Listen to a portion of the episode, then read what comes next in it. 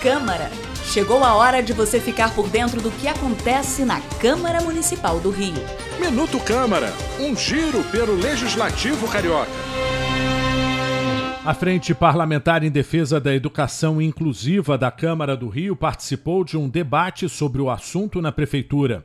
A reunião aconteceu por causa de uma ação civil ajuizada pelo Ministério Público Estadual, na qual o órgão cobra que o Executivo realize concurso para cargos efetivos de agentes de apoio à educação.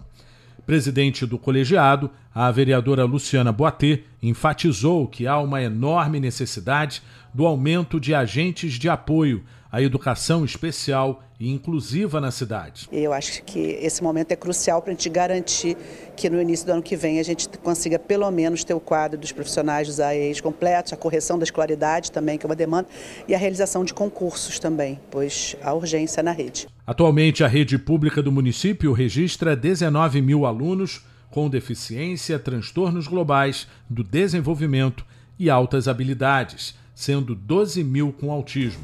Eu sou Sérgio Costa e este é o Minuto Câmara.